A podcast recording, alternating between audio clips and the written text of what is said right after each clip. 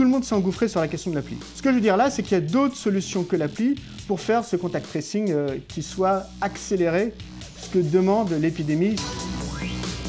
Le podcast des éclaireurs, les enjeux cachés d'Internet. Salut tout le monde et bienvenue dans un nouvel épisode confiné des éclaireurs du numérique avec toujours Damien Douani chez lui. Salut Damien. Salut Bertrand, bonjour à tous. Tu vas bien? Oui, très bien, ouais, ça va. Je manque quelques heures de sommeil, mais ça va. et Fabrice Epelboin à son bureau, comme tous les jours ou presque, à croire que tu dors là-bas. Fabrice, salut Fabrice. Salut. Tout va bien aussi pour toi? Tout va bien, tout va bien. Comme la semaine dernière, on a un invité dans ce podcast pour parler d'un thème qu'on a voulu un petit peu générique, même si on va parler un peu de l'actualité euh, Stop Covid. Covid-19, une nouvelle exception française avec un gros point d'interrogation. C'est un peu le thème général qu'on va aborder avec Guy-Philippe Goldstein. Bonjour Guy-Philippe. Bonjour, salut, enchanté. Tu vas bien? Très très bien, et ravi d'être là. Tu es confiné toi aussi, chez toi, j'imagine eh ben, On n'a pas le choix, hein. et je suis resté à Paris. Je n'ai pas quitté la capitale. je n'ai pas fui la capitale.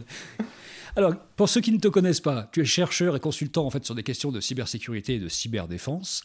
Tu euh, participes donc intervenant à l'école de guerre économique qui se trouve dans le 7e à Paris, contributeur du National Security Studies à, Tel Aviv, et puis euh, tu es strategic advisor pour un fonds d'investissement, un fonds qui s'appelle Expon Capital, et puis auteur également, auteur de plusieurs livres. En 2007, il y a eu notamment euh, ce livre qui s'appelait qui s'appelait comment? Babel Minute Zéro. Babel Minute Zéro, qui en fait c'est un scénario euh, d'anticipation de conflit entre la Chine et les États-Unis en 2007. Et eh avec Taïwan au milieu, on verra. avec Taïwan au euh, milieu. Toute ressemblance avec des faits possibles, ce serait totalement fortuite. Et tout ça a été bien, bien étudié par euh, des cercles de pouvoir, et notamment en Israël où ça a fait, euh, ça fait du bruit. Ce livre-là est depuis disponible en livre de poche. Dix ans après, il y a eu Sept jours avant la nuit, qui est un autre euh, roman, on va dire. Et puis un, essai qui vient juste de sortir, en fait, un cyberdéfense et cyberpuissance au XXIe siècle chez Ballant. Là, il est tout neuf, celui-là. Voilà, au meilleur moment, en, mars. Euh, c'est parfait, les gens ont le temps de lire en ce moment. Oui, alors il faut, il faut en parler, effectivement. Il faut surtout que je relance, parce que avec Mars, ça a été très dur. Quel plan média quasiment parfait. Voilà. Ce livre-là, en fait, c'est l'essai qui va avec euh, les romans. En fait, ce qui se disait d'une certaine façon il y a déjà 13 euh, ans dans euh, Babel Minute Zéro, en fait, maintenant c'est théorisé dans cet essai-là avec évidemment les, nouvelles données. Et c'est pour à la fois les gens de pouvoir, les étudiants, tous ceux qui s'intéressent aux enjeux de, cybersécurité, de cyberdéfense notamment. Hein. Je suis bien OK sur. C'est ça. C'est ça. Et ce qui est intéressant avec la fiction, hein, c'est d'ouvrir des questions et effectivement, après, moi, j'ai écrit quelques papiers pour l'INSS à Tel Aviv autour des questions qui étaient posées par le livre. Euh, et euh, je le dis dix ans plus tard, je reviens un peu sur ces réflexions, par exemple le risque d'escalade militaire et d'emballement militaire avec les armes cyber, et peut-être d'ailleurs une, vision plus nuancée que celle que j'avais pu avoir il y a dix ans. Mais c'est un sujet qui est passionnant, hein, et, Fabrice le connaît bien, euh, et c'est un sujet qui évolue tout le temps. Et il faut être capable bah, de, poser des hypothèses et puis il faut être aussi capable de les revoir de temps en temps parce que tout évolue très vite dans le cyber. Guy Philippe, au moment où on se parle, l'actualité vraiment toute chaude, c'est euh, le fait que l'application Stop Covid est repoussée de quelques semaines. Elle aura donc du retard. Au mieux, c'est ce que dit Cédrico, le secrétaire d'État euh, au numérique, ça sera le 2 juin prochain. Et euh, de toute façon, ça sera sans Apple, c'est-à-dire qu'en fait, il n'y aura pas d'accès de cette application à la possibilité d'être en permanence connecté avec le Bluetooth. Apple refusant, on vient d'assister à une vraie, vraie guerre de positionnement, qui est une guerre qui est technologique mais très politique également, entre Apple, Google d'un côté, qui ont proposé une solution globale en forme d'API, et puis des États. Certains ont choisi de se rallier à cette solution, comme l'Allemagne, comme l'Autriche, comme la Suisse, comme d'autres, et puis d'autres, comme l'Espagne, l'Italie et la France, veulent la jouer plus souverain d'une certaine façon. Est-ce que c'est comme ça qu'on peut résumer un peu, Guy Philippe? Il y a un peu de ça, mais ce qu'il faut essayer de comprendre, c'est pourquoi on le fait. Et d'ailleurs, on peut même se poser la question, hein, de façon très honnête, de l'utilité importante, moyenne ou faible de l'application. Hein.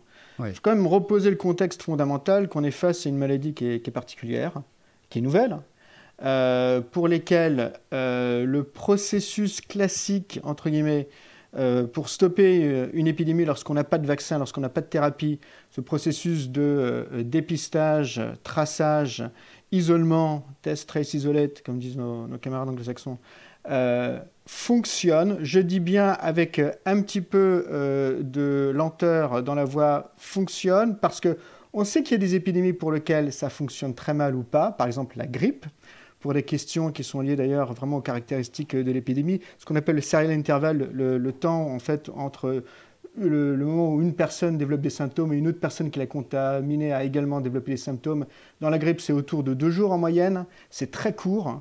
Euh, le SARS-CoV-2, donc euh, le virus qui est à la base du Covid-19, on est plutôt autour de quatre jours. Ce qui explique d'ailleurs pourquoi euh, tout ce qui est mesures d'intervention non pharmaceutique comme bon, les, fameux confinements fonctionnent ont permis de casser la, la, épidémiologique.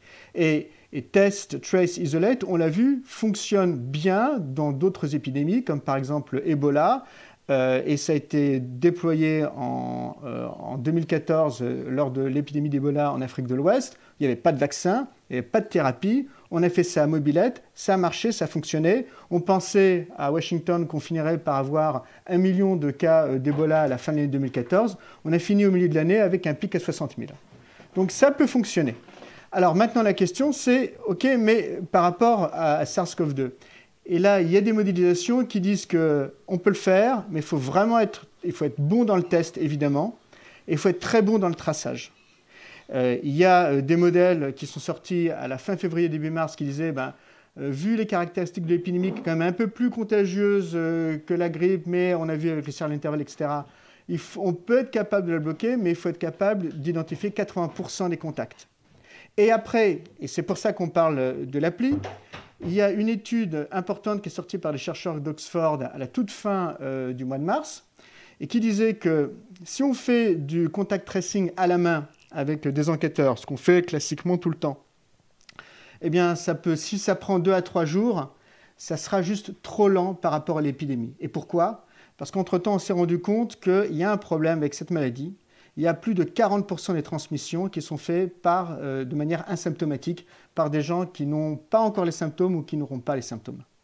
Et ça, ça remet en cause terriblement euh, la demande d'efficacité pour le tracing. Et ce que dit, je termine là-dessus, euh, ce papier de Oxford, c'est que si il faut faire du tracing, et on n'a peut-être pas le choix de faire, que faire du tracing si on veut stopper sans vaccin et sans thérapie, il ben, faut être capable de le faire non pas en trois jours, mais en un jour, voire en quasi instantané. Et c'est là où le papier lui-même dit la seule solution, c'est le contact tracing électronique, et le papier part sur l'appli. Et après, tout le monde s'est engouffré sur la question de l'appli. Mais ce que je veux dire là, c'est qu'il y a d'autres solutions que l'appli pour faire ce contact tracing euh, qui soit accéléré, ce que demande l'épidémie si on n'a pas de vaccin, si on n'a pas de thérapie.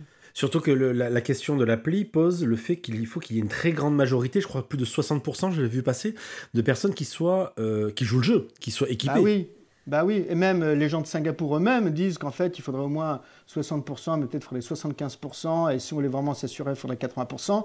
Alors déjà à Singapour, où il y a 90% des gens qui portent un smartphone, ils y sont pas arrivés, avec Trace Together, qui a été un petit peu le, modèle initial. Un échec, un échec. Hein. Oui, on peut le dire, et, ils le disent eux-mêmes d'ailleurs. Hein. Même le, Premier ministre Lee Hsien-Long a dit, il faut que tout le monde porte euh, l'appli, mais ça c'est très dur, et puis s'il n'y a pas de pénalité, ben, il y a beaucoup de gens qui ne vont pas le faire.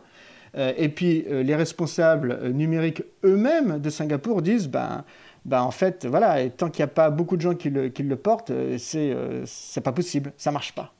Donc c'était sur le modèle du volontariat à Singapour, 20% des gens, ça n'a pas marché. On est sur un modèle de volontariat aussi dans l'option française. Hein. Il n'est pas question d'imposer quoi que ce soit, a priori, sur le principe de base. Et toi, tu prônes pour un tracking généralisé à la manière sud-coréenne, où on n'a pas demandé l'avis aux gens, on est allé directement tracer dans les téléphones ce qui se passait en disant attention, c'est ponctuel, c'est euh, pour résoudre un problème, et ça a marché. Simplement, ça pose des problèmes. Effectivement, et, et je reconnais que c'est compliqué, et je reconnais que c'est entre guillemets pas marrant. Euh, et que pour ça, il faut peut-être aussi beaucoup de réflexion, de dispositions non pas techniques mais légales pour s'assurer que eh bien, la donnée ne sera pas réutilisée, euh, que même peut-être les logiciels ne vont pas être réutilisés, et que tout ce qu'on fait là, euh, ça sera bien utilisé que pour l'épidémie, et qu'on se mette bien d'accord quand est-ce que l'épidémie est terminée. Donc il y a beaucoup d'éléments vraiment à euh, poser. Hein. C'est là que le bas blesse, à mon avis. C'est là où je, me permets d'intervenir, c'est que d'une part, on, a quand même une certaine expérience sur l'encadrement légal des, technologies de surveillance d'une façon générale, et jusqu'ici, c'est un échec patent en termes, je parle vraiment de l'encadrement législatif. C'est vraiment un échec total. Euh, et par ailleurs, euh, il y a un lourd historique en France de euh, légalisation a posteriori de systèmes de surveillance et de non-respect absolu des conditions de détention données privées. Le, dernier épisode tragicomique en date étant l'affaire Benalla avec la, vidéo de la place de la Contrascarpe, qui légalement aurait dû être effacée depuis des mois au moment où elle a ressurgi sur les réseaux sociaux. Donc c'est euh, d'un point de vue législatif, la, voie n'est pas crédible. On sait que ça ne peut pas marcher en France, euh, à la fois pour des raisons historiques et puis pour, des raisons de, pratique de la façon dont euh, l'État français gère ses données et les a gérées jusqu'ici. Il n'y a strictement aucune raison d'imaginer que tout ça change. Bah, moi, je suis pas aussi catégorique que toi, Fabrice. Et quelque part, le message que tu portes doit aider justement à améliorer, à aller vers un mieux.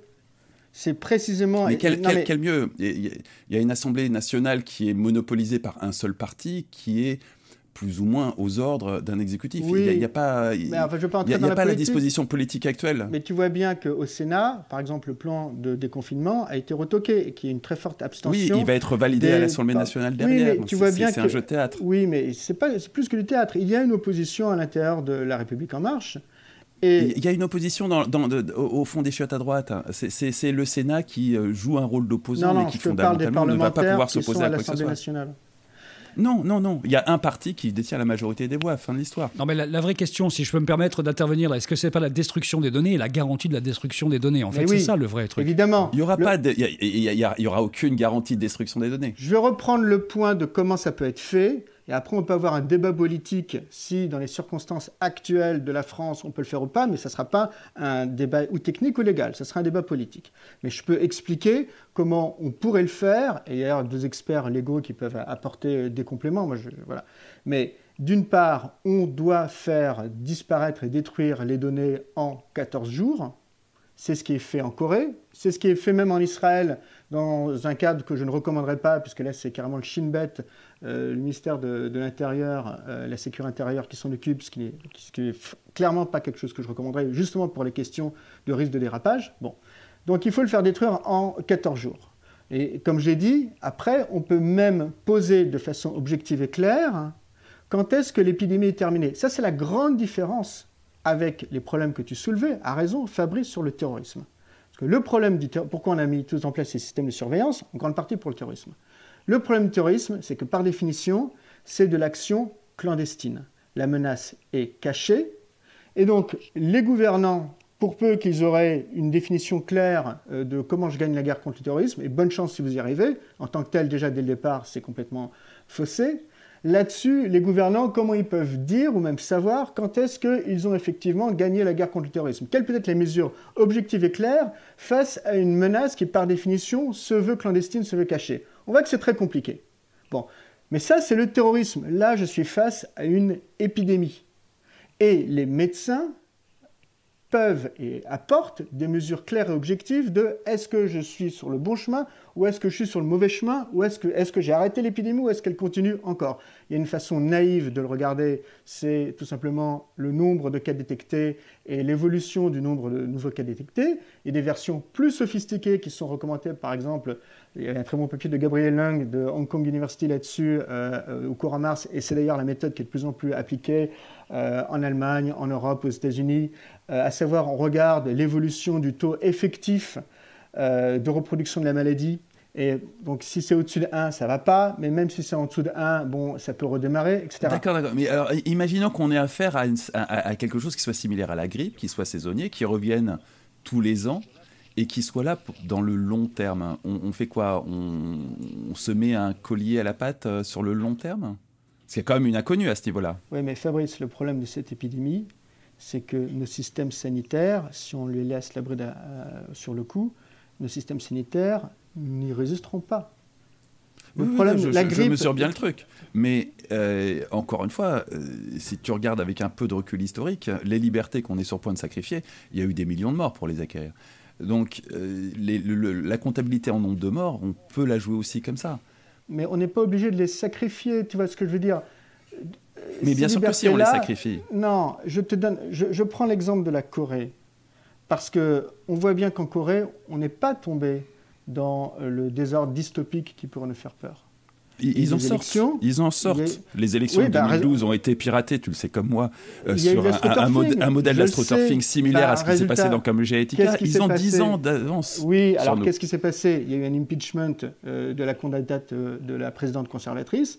Et depuis, on y a au pouvoir depuis 2007 le Parti démocratique de Corée, qui est un parti de, de centre-gauche, Moon Jae-in. Et c'est eux qui ont mis en place tout ce qu'on parle, c'est pas la droite et, conservatrice. Et, tout cela a mis 5 ou 6 ans. Au passage, les médias ont été détruits en termes de crédibilité, ont laissé place à des expériences assez intéressantes. Mais c'est un pays qui a 10 ans d'avance sur nous, sur les pratiques. On peut difficilement... Enfin, il faut, faire gaffe avec la Corée. Euh, non mais Fabrice, les périodes de crise sont des périodes d'accélération. Je fais juste une digression sur un autre sujet. Ça, c'est certain. Moi, moi, ma ah, théorie, c'est que de toute façon, 2022, c'est Le Pen. Et, et ça m'incite d'autant plus à me méfier de tous les raccourcis parlementaires pour faciliter une solution qui ne sera pas sous contrôle. Écoute, on en est, moi aussi, hein, tu, penses bien mes opinions, euh, évidemment ça me fait extrêmement peur. Et tu comprends bien pourquoi que, en même temps que je pense à ça, je vois la situation. Et le problème qu'on a, Fabrice, c'est un problème, on sait qu'on a 2022, mais on a un problème immédiat. Si on ne fait rien contre l'épidémie, on a deux situations. Soit on laisse l'épidémie courir dans le pays, et donc ça va rebondir. Et je ne crois pas malheureusement que la les mesures de distanciation sociale qu'on veut mettre en place vont suffire. Je dis ça, si ça suffit, tant mieux. Et la conversation est abandonnée. Crois, je crois d'autant moins que c'est tellement à l'encontre de la culture du pays que c'est tellement une contrainte à adopter que... Je veux, je veux quand même qu'on repositionne le sujet.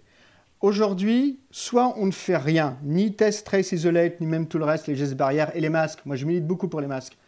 Euh, si on ne fait rien ou si on le fait mal, et si on le fait mal, on a une épidémie qui peut tuer 1% euh, de la population jusqu'à 70%, sachant qu'il y en a déjà 5% qui ont potentiellement été contaminés. Donc en gros, on va se retrouver avec 300-400 000 morts directs, et puis après des choses qui ont été évoquées, les morts indirectes. Et donc on se retrouve avec des bilans sanitaires en 12 mois, qui est l'équivalent de la Seconde Guerre mondiale pour la France, militaire et civil compris. Donc ça, c'est une première situation. La deuxième situation, c'est que, eh ben, on n'essaye pas de bien faire test, trace, isolate, euh, mesures barrières, masques, etc. Et auquel cas, qu'est-ce qui se passe? On veut éviter, à raison, les 400 à 800 000 morts. Eh ben, on va reconfiner. Si on reconfine, là, il y a des gens, au bout de 2-3 mois, qui vont péter un câble. Il y a une situation économique qui va être, faut être clair là-dessus, très dur, très grave. On voit même des rapports du FMI qui montrent qu'il euh, y, a des tensions qui, se créent sur les taux. Il y a des risques potentiels, même sur les équilibres de notre système bancaire, si on a 3, 4, 5, 6 mois de suppression de l'activité économique dans le monde occidental, et donc par exemple en France. Et à quel cas, qu'est-ce qui va se passer? Les gens, ils auront faim. Donc les gens, ils vont casser le confinement, de toute façon. Et donc, on n'aura plus de solution. Et là, ce que tu parles, Fabrice, euh, du risque d'avoir Marine Le Pen, moi, je ne le vois pas en 2022. Moi, je le vois en 2021. Donc, oui, oui, pareil. Hein, pour, pour, revenir sur la question du, numérique, euh, Guy Philippe, tu disais, tu parlais tout à l'heure de la solution euh, coréenne. Pour ceux qui ne la connaissent pas, parce que là, on, focalise beaucoup sur l'application Stop Covid, euh, tu peux peut-être expliquer les caractéristiques de cette solution qui n'est pas celle proposée aujourd'hui par ou suivie par le gouvernement français? Oui, alors c'est des hommes et du big data, pour être très clair. Des hommes parce qu'il y a environ 20 000 personnes, 20 000, qui sont là pour faire du contact tracing. Il y a toujours des équipes de contact tracing pour, pour les situations épidémiques. En France, on en a, partout dans le monde, on a, des enquêteurs sanitaires. Bon, là, ils ont mis le paquet. Bon. Et à côté de ça, ils sont aidés par des systèmes de big data où ils vont effectivement collecter non pas euh, les, des données qui seraient dans des applis, mais directement des données GPS. Ils vont également demander euh, d'obtenir les données qui viennent des euh, cartes de crédit, des, cartes d'achat. Pourquoi? Pour essayer d'identifier les endroits où il y aurait pu y avoir des gens qui ont été Covid ⁇ et donc après contacter les personnes qui ont été dans ces endroits-là. Il faut, faut, être bien clair, on est dans le cadre d'une société qui est restée ouverte et la société coréenne est restée ouverte en grande partie. Et d'ailleurs même, elle a pu tenir des élections avec le plus fort taux de participation depuis 1992. Euh, Donc la société coréenne, elle fonctionne. Mais on est, d'accord quand même que c'est une mécanique qui est quand même fortement, on va dire, euh, euh, intrusive. intrusive. oui. Et, ah bah oui, soyons clairs. surveillance. Soyons très clairs. C'est obligatoire et intrusif. Il y a un contact traceur qui vous appelle, il vous demande pour la forme si vous donnez votre consentement. Si vous ne donnez pas votre consentement, de toute façon, vous avez une pénalité. Donc c'est vraiment pour la forme. et tout est traité. Maintenant, ce qui est intéressant, c'est que, et ça rejoint un peu les débats qu'on a pu avoir euh, au milieu de conversation, c'est que les, les, seules personnes qui sont habilitées, assermentées à traiter cette information-là sont les enquêteurs sanitaires du Korean Center for Disease Control, qui ont accès à une plateforme qui s'appelle, je crois, le, Smart Management System, qui va automatiquement, et ça depuis la, mi-mars, permettre de recouper les données. Résultat, dès le début mars, parce qu'ils avaient un peu de métier, ils étaient capables de faire le contact tracing en un jour. Comme je vous rappelle, par rapport à l'étude euh, des chercheurs d'Oxford qui a lancé l'idée de l'appli euh, fin mars, eh ben, un jour, c'est déjà pas mal. On a de bonnes probabilités de contenir l'épidémie. Et après, en mettant tout ce système-là en place, à partir de la mi-mars et graduellement jusqu'à la fin mars avec plus d'assurance, ils sont arrivés à faire du contact tracing en 10 minutes. C'est quasi instantané.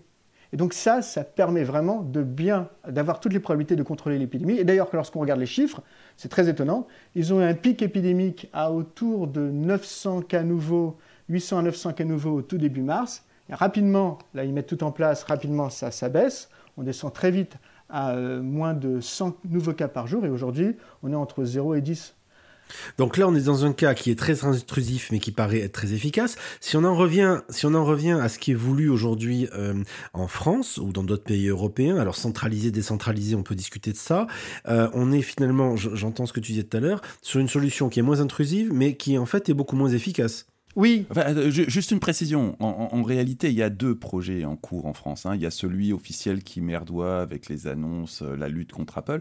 Et puis il y en a un autre qui a été annoncé relativement discrètement il y a déjà plus de deux semaines par Stéphane Richard et derrière Orange, il me semble bien qu'on avait des acteurs du type Capgemini ou Dassault euh, qui lui aussi sont en train de construire quelque chose et là pour le coup on ne sait pas très bien ce qui se passe. On sait qu'il y a un truc qui est en train de se passer, mais on ne sait pas très bien ce qui se passe. C'est là où, à nouveau, je, suis désolé, mais je trouve le modèle coréen meilleur. Parce que d'une part. Oui, oui, ne serait-ce que par sa transparence. exactement, la transparence. Et puis, tu vois, euh, Fabrice, tout ce que je viens d'évoquer, les enquêteurs du KCDC, la capacité d'enquêter, etc., et la gestion des données, tout ça ne se passe, ne se passe pas dans l'État de manière générale, et certainement pas dans le gouvernement, mais uniquement dans le KCDC. Et la loi, je crois, du 15, de, de, la loi de 2015, qui a été réactualisée en 2017, impose qu'aucune autre agence de l'État coréen et certainement pas de ministère coréen puissent avoir accès à ces données. Ce ne sont que les, enquêteurs assermentés euh, du KCDC et certains enquêteurs délégués des gouvernements provinciaux et de certaines grandes villes et qui font juste euh, le contact tracing, qui ont accès uniquement à cette data qui est éliminée au bout de 14 jours.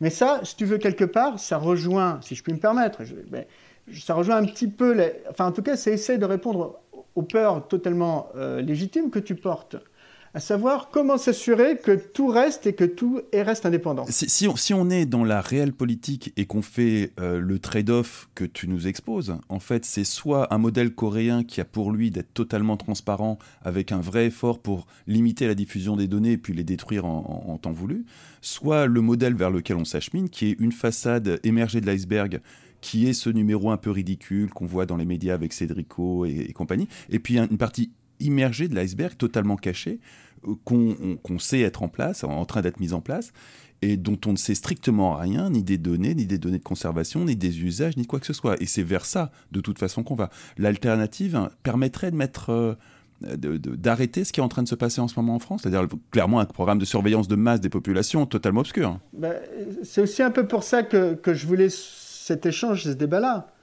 Parce qu'effectivement, quelque part, je suis comme toi, Fabrice. Je ne veux pas d'une situation non transparente où on nous impose des choix, on ne les explique pas, et on fait un truc un petit peu. Mais on est d'accord, on, y est, et c'est ce qui est en train d'être construit au moment où on parle. alors moi, peut-être que je suis toujours optimiste de nature, même lorsque je vois beaucoup les cauchemars. Non, mais on a une, on a une déclaration officielle de, de Stéphane Richard, le président d'Orange, qui annonce travailler depuis déjà quelque temps sur une solution de tracking pour le coronavirus, et qui a annoncé un partenariat industriel avec des acteurs de mémoire d'Assaut et Capgemini, peut-être d'autres. Donc on, a très clairement quelque chose qui est en train d'être construit. Il y, a, légitimement de quoi flipper. Est-ce qu'on peut terminer sur la question qui était un peu la question originelle de ce, podcast Quid de cette relation entre Apple et le gouvernement? Qu'est-ce que ça dit de la volonté de chacun, de Apple d'un côté et puis de Cédrico et du gouvernement de l'autre, de récupérer les données, puisqu'on est dans une bataille entre les données décentralisées que proposait Apple et les données centralisées que veut le gouvernement? Est-ce que finalement l'application telle qu'elle va avoir lieu, telle qu'elle va naître dans quelques semaines, sert vraiment à quelque chose technologiquement, puisque de toute façon elle n'aura pas accès au Bluetooth en permanence, ce qui est un peu la base même de la possibilité d'avoir quelque chose qui fonctionne. Deux questions en une. Peut-être euh, Guy Philippe. Bertrand, juste, juste un point, on parle Apple, c'est Apple et Google, je me permets d'insister. Ils ont travaillé tous les deux ensemble sur des protocoles, les équipes ont travaillé ensemble, c'est bonnet blanc, blanc bonnet. Je dis juste ça parce qu'en fait, je vois apparaître actuellement une sorte d'émergence sur, on focalise sur un des acteurs du marché, alors qu'on a quand même deux acteurs majeurs euh, qui représentent quasiment 100% du marché des smartphones. Effectivement, il y, a il, y a, il y a deux acteurs qui se sont ligués pour au final, euh, nous protéger. Hein. Sérieusement, quand on voit les conditions qu'ils imposent, c'est plutôt une barrière de protection. Et il y a l'État français qui s'est cassé le nez sur cette barrière de protection en la jouant petit coq et en la jouant souveraineté alors que euh, fondamentalement, non seulement c'est. La joie arrogant, une fois de plus. Enfin, disons les choses telles qu'elles sont. C'est l'arrogance française qui est un peu de retour. Je, je, sais pas. Je, sais pas si Cédrico a à ce point une absence totale de compétences autour de lui pour lui dire que ce qu'il fait est complètement idiot, ou si euh, c'est un, jeu de théâtre, et qu'ils savent parfaitement qu'ils allaient se heurter à ce truc et qu'ils ont préparé une mise en scène. J'ai aucune idée. Je voudrais dire un point. Oui. D'une part, euh, il y a aussi des gens très compétents euh, à l'intérieur du gouvernement et au-delà, et des gens qui aident. Donc je ne voudrais pas non plus être euh, dans la, je voudrais pas Donc être dans la du théâtre. constante. Il y a quelque chose de fondamental qui a été évoqué, la question de décentralisation versus centralisation. Et moi, je veux juste revenir à pourquoi on le fait. On n'est pas là pour commander un Uber. On est là parce qu'il va falloir à un moment donné qu'on donne une information qui est dure ou potentiellement dure à des personnes, à savoir vous avez été contaminé Covid ou vous êtes potentiellement contaminé Covid il va falloir que vous restiez soit en quarantaine chez vous si vous pouvez le faire pendant 14 jours, ou alors, si vous, en avez envie ou si vous le désirez, aller dans un endroit, euh, euh, un de ces hôtels qu'on va enfin ouvrir pour effectivement faire l'isolement comme il faut le faire. Bon, mais toujours sur la base du volontariat, et c'est important. Bon. Mais ça, moi, je le vois pas, je l'ai dit, hein, je ne vois pas délivré sous forme d'un bip sur votre application ou d'un SMS, comme on l'a vu par exemple en Israël. J'ai eu beaucoup de retours d'amis en Israël qui ont été très choqués par ça. Et ce sont des gens qui étaient jeunes. Parce que ce qu'il faut bien penser, c'est que les personnes auxquelles il faut faire le plus attention sont les personnes à risque, les plus de 65 ans, qui reçoivent un ping sur une appli ou un SMS. Non, moi je ne suis pas d'accord. Il faut un contact humain. C'est presque un détail, ça. C'est juste une histoire de call center. C'est pas comme s'il n'y avait pas des professionnels du call center dans l'entourage de Macron. Ça va. Bah, il en, alors oui, bah, il faut bien à un moment donné une recentralisation de ton call center. Il faut bien avoir des, euh, ces fameux enquêteurs sanitaires qui ne sont pas des policiers, hein, by the way, euh, qui vont passer le coup de fil ou passer la main avec euh, le médecin généraliste, etc. Mais ça, c'est prévu dans le plan de Cédrico, ça. Je crois qu'il évoquait 30 000 personnes. Euh, tu disais tout à l'heure qu'il y avait 20 000 personnes en Corée du Sud. Ouais. Ils ont 51 millions d'habitants, ça fait 30 000 en France à peu près. Eh bien, on n'y est pas. Et ça, sincèrement, ça me pose problème encore plus que l'appli. Les masques, le retour. On n'y est pas parce que euh, on veut utiliser les 52 000 médecins généralistes pour le faire, mais je pense qu'ils vont avoir beaucoup de boulot à côté. Bah oui. Et puis ils sont pas 24 heures sur 24 sur le coup non plus. Et puis à côté, on veut peut-être utiliser 3-4 000 personnes, je crois, de la Caisse nationale d'assurance maladie. Bon. Point d'interrogation. Moi, en tout cas, lorsque j'écoutais Jean-François Delfrécy, euh, le patron du euh, comité scientifique Covid-19, lors de l'audition au Sénat, il était très clair. Il demandait, lui, qu'on ait les 30 000 enquêteurs pour effectivement être à l'équivalent de la Corée. Il y a de ça euh, deux semaines, deux, trois semaines. Ça me paraissait logique. Ben, je ne les vois pas. Voilà.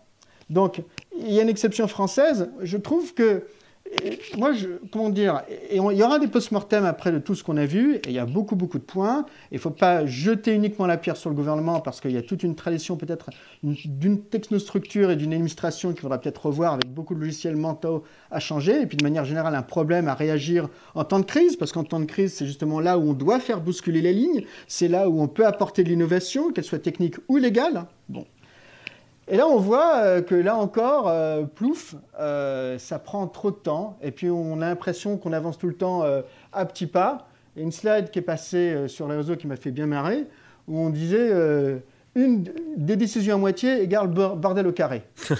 C'est exactement ça. C'est exactement ça. Hmm. On va terminer par une question, si, vous êtes d'accord euh, tous les deux. Est-ce qu'à votre avis, euh, enfin tous les trois en l'occurrence, est-ce qu'à votre avis, une application Stop Covid, que ce soit celle qui soit initiée, pilotée par l'INRIA ou celle pilotée par Orange, qui est plus cachée, là dont parle Fabrice, est-ce qu'une de celles-là va voir le jour à un moment ou un autre et sera mise en service euh, d'ici quelques semaines? Moi, je pense qu'il y aura quelque chose. Le problème de l'histoire, c'est qu'on va le faire à la française. Pour revenir, comme disait Guy Philippe. En gros, on va le faire de manière à moitié cachée, pas forcément pour de mauvaises raisons. Je vais, je vais essayer de pas être un pessimiste ni tomber dans le, dans le complotisme.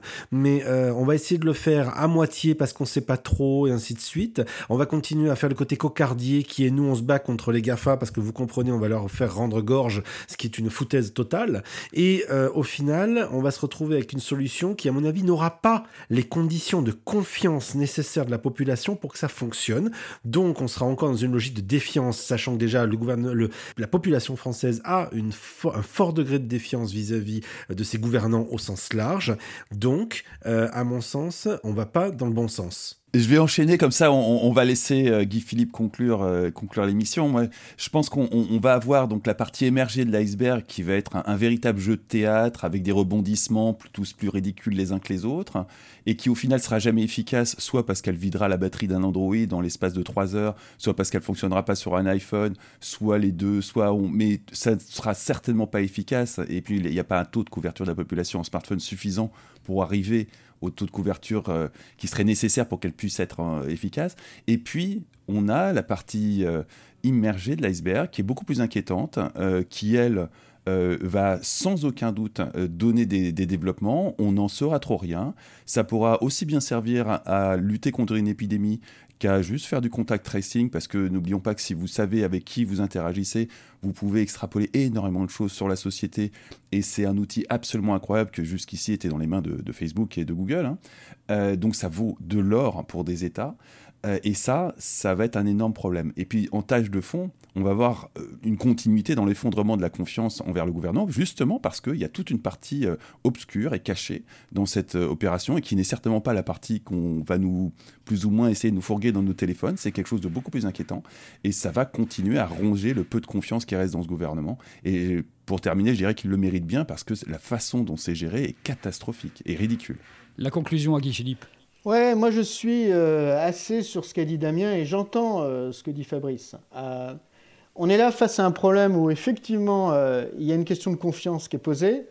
et à nouveau, mais on voit ça dans toutes les crises, on fera le post-mortem de ce qui s'est passé, on se rendra compte qu'il y a une part de responsabilité qui vient du gouvernement, mais il y a aussi une part très forte qui vient de la technostructure, de l'administration, peut-être même, on peut le dire, de la population, de la manière dont on aborde certains débats. Sur le fond, je ne comprends toujours pas pourquoi on s'est focalisé sur quelque chose qui me paraît être plutôt auxiliaire, plutôt complémentaire qu'à cette question de l'appli, et qu'on ne regarde pas le fond du problème qui est, putain, excusez-moi, comment on va faire du tracing efficace, parce qu'on doit le faire, parce que sinon c'est soit euh, un désastre sanitaire, soit un désastre économique et social qui nous apportera Le Pen avant 2022. Et donc, sachant qu'on a une contrainte, qu'il faut qu'on fasse ce truc bien de manière ultra efficace, ce traçage de manière efficace, eh ben, quel, est le cadre légal que l'on doit mettre en place? Et oui, peut-être que je suis optimiste et que je ne tombe pas facilement dans le complotisme, mais je me dis que le débat public, il est nécessaire, que oui, les choses doivent être transparentes, et que oui, on doit en parler, et que oui, on doit ouvrir, sortir des questions idéologiques, regarder ce qui se passe, et euh, réellement demander, réclamer cette espèce de démocratie sanitaire qui doit être transparente, où les oppositions doivent exister mais doivent être constructives aussi, parce que si on est juste là pour s'opposer, eh ben on finit à nouveau avec le désastre sanitaire. Donc il va falloir que tout le monde avance assez vite. Le seul espoir que j'ai, c'est que la crise, et on ne s'en rend pas compte, est tellement grave, le choc sanitaire potentiel tellement important, le choc économique social tellement important, qu'en réalité, on n'aura pas le choix on finira par faire ce qui doit marcher pour nos démocraties libérales. Le truc qui me fait peur, c'est qu'à la manière française, on finira pas le faire, mais on finira par le faire, mais après, après avoir fait énormément d'erreurs. Et donc derrière, il risque d'avoir beaucoup de morts pour arriver jusqu'à la bonne solution. Merci Guy-Philippe Goldstein d'avoir participé à ce podcast. C'était vraiment intéressant. Tu nous as apporté un éclairage différent sur ces sujets-là. Alors, je rappelle pour ceux qui étaient là au début, qui n'ont pas eu le temps de noter, Babel Minute Zéro, ça c'est le, le, le, roman 2007. Et puis celui qui vient de sortir, c'est le moment de refaire de la promo pendant cette période. Il reste quelques jours pour lire des bouquins et des essais cyberdéfense et cyberpuissance au 21e siècle, qui vient juste il y a quelques semaines de sortir chez Ballant. On te souhaite euh, bah, une bonne fin de confinement, puis une bonne reprise. J'espère qu'on aura l'occasion de se recroiser. À bientôt, Guy Philippe. Pareil, et merci à vous tous. Merci à Damien, merci Fabrice, et on se retrouve la semaine prochaine. Ciao à tous et prenez plus soin de vous, surtout.